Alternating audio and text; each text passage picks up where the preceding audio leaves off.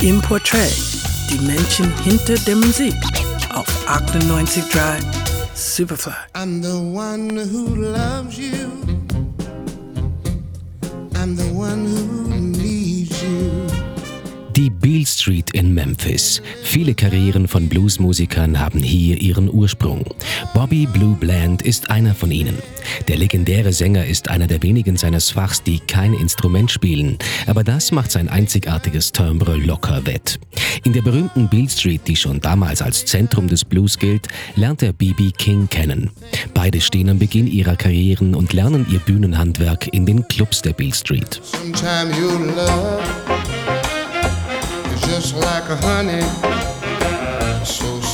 Seinen ersten Plattenvertrag unterzeichnet Bland bei Duke Records.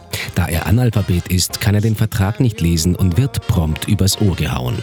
Trotzdem läuft es gut für Bland. Er singt eine Reihe von Hits bei Duke Records. 1964 hat er seinen größten Erfolg in den Popcharts.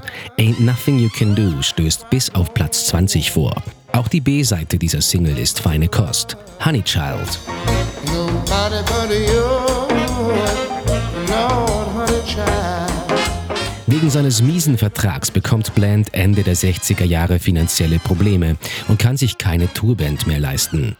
Er flüchtet sich in den Alkohol, aber was den meisten Menschen selten passiert, passiert ihm.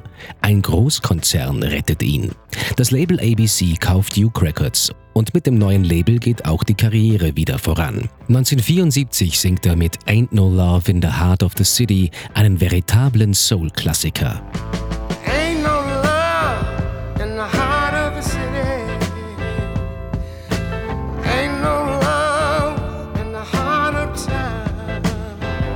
Die Zeiten ändern sich, der musikalische Mainstream auch. Bland versucht sich anzupassen und macht das sehr passabel. 1982 erscheint die feine Disco-Nummer Here We Go Again.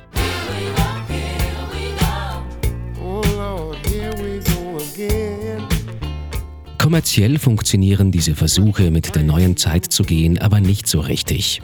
1985 wechselt Bland zu Malaco Records und geht damit zurück zu seinen musikalischen Wurzeln. Er nimmt kontinuierlich neue Alben auf und geht mit seinem alten Weggefährten von der Beale Street, B.B. King, regelmäßig auf Konzerttour. Aus der Zeit bei Malaco stammt die 1993 erschienene Nummer I Wouldn't Treat the Dog the Way You Treated Me. I wouldn't treat a dog,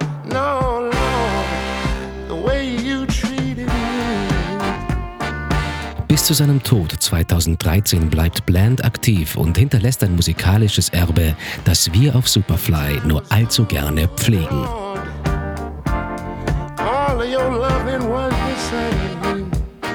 Aus der Superfly-Redaktion Johannes Romberg. 98.3 Superfly.